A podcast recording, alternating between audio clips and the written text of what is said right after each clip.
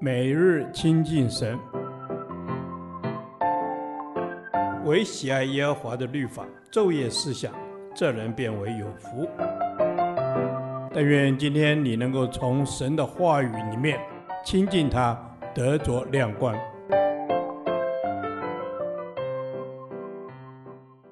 立位记第三十五天，立位记十七章十到十六节，禁止食血。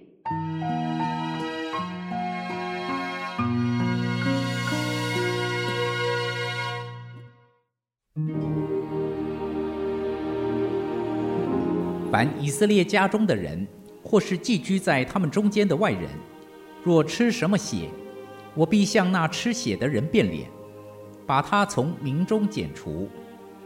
因为活物的生命是在血中，我把这血赐给你们，可以在坛上为你们的生命赎罪，因血里有生命，所以能赎罪。因此，我对以色列人说：你们都不可吃血。寄居在你们中间的外人也不可吃血。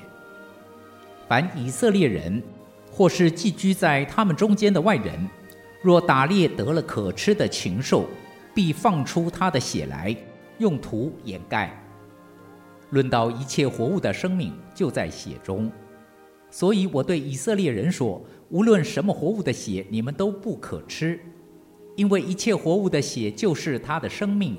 凡吃了血的，必被剪除；凡吃自死的，或是被野兽撕裂的，无论是本地人是寄居的，必不洁净到晚上，都要洗衣服，用水洗身，到了晚上才为洁净。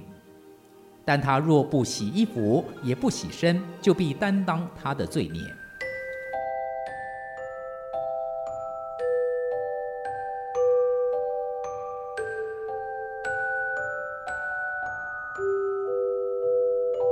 由于许多民族都有食血的习惯，例如福音初传时所接触的一些地区，近东和亚细亚一带地方就是如此。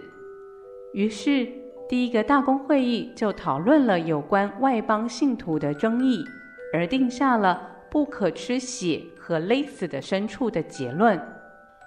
不过，直到今日，由于受到世俗的影响，仍有一些人不清楚为什么不能吃血。根据近代医学的研究，动物的疾病病毒会进入血液之中，因此吃血绝对是不卫生的。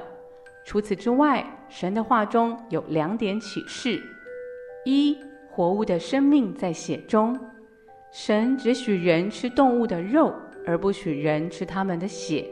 就如十四节所说的：“无论什么活物的血，你们都不可吃，因为一切活物的血。”就是他的生命，凡吃了血的，并被剪除。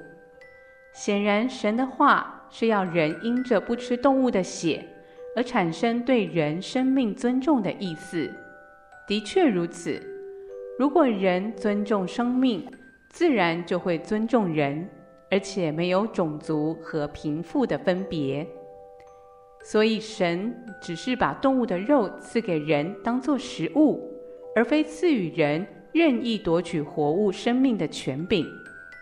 虽然人还是会为了吃肉杀害生命，但不吃血乃是对于生命的尊重，这是态度的问题，也同时表达了敬畏神，并将生命的主权归给神。另外，即便是动物，也是神的创造，神要我们爱护并管理，就如约拿书所说的。何况这尼尼微大城，其中不能分辨左手右手的有十二万多人，并有许多牲畜，我岂能不爱惜呢？所以神爱惜人，也爱惜牲畜，或者说，神既然爱惜牲畜，他必定更爱惜人的生命。二，血是为赎罪，神禁止我们吃血。还有救恩的意义在其中。神说：“因为活物的生命是在血中，我把这血赐给你们，可以在坛上为你们的生命赎罪。因为血里有生命，所以能赎罪。显然，神要借着血表明救赎的功效，因为活物的生命既是在血中，流血就代表已经为罪付出了生命的代价。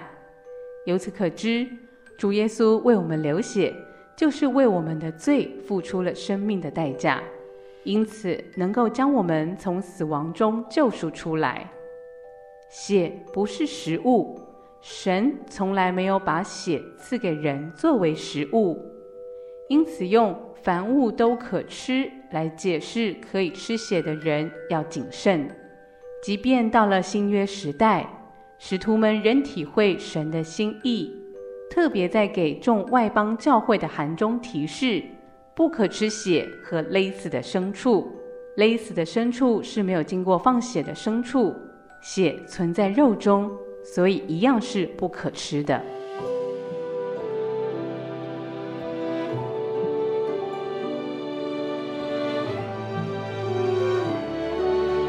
亲爱的天父，求你让我学会对生命长存怜悯的心，特别是。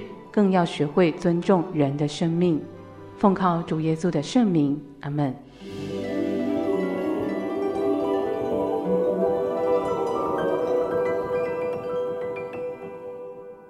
导读神的话，希伯来书九章十四节。何况基督借着永远的灵，将自己无瑕无疵献给神，他的血岂不更能洗净你们的心？除去你们的死刑，使你们侍奉那永生神吗？阿门。亲爱的主啊，你是无瑕疵的神，谢谢你的救赎，为要拯救我们。你透过爱子耶稣，借着永远的灵，将自己毫无瑕疵的献给我们。阿门。你用你的宝血除去了我们的罪，使我们能靠着你的恩典站立，使我们可以在最终得释放。Yes，不再被罪恶所捆绑和辖制，为了就是要来侍奉我们的神。阿门。主，你是造物主，是赐生命气息的主，你吹气就把生命放进我们里面，使我们充满你的生机。主啊，你来更新我们。主啊，你保守我们的生命在你里面，能够被你洁净。阿门。是的，主，为了我们，你将自己无瑕无疵献给神，亲自用你的宝血担当了我们一切的过犯，洗净我们的不义，除去我们的死刑。愿我们都能够在你的爱中真实的悔改认罪。远离那使我们致死的罪行，单单的来侍奉你。阿门。谢谢主，你是救赎主，你的宝血能洗净我们的心。我们借由你的宝血被你来保护，形成保护罩，保守我们出入平安，给我们一个平安的心。从圣灵带领我们，除去我们的死刑，洁净我们的心灵，让我们完全的奉献给你。阿门。主啊，谢谢你将永远的生命赐给我们。主啊，我们的生命就是要献给你，要来追随你，要听你的话语。主啊，凡不讨你喜悦的，我们就不做。保守我们的心怀意念。阿门。是的，主啊，你就是那永远的灵，永远住在我们心中的灵。我知道，在我里面的比外面更大。因着你的灵和你的宝血，能洗净我们的心，洗净我们那一切的罪污，我们都能被你的爱所遮掩。和全然的抹去，成为那光亮无瑕疵、专属于你的子民。主，我们向你献上感谢，这是孩子们的祷告，奉主耶稣基督的名，阿门。耶和华，你的话安定在天，直到永远。愿神祝福我们。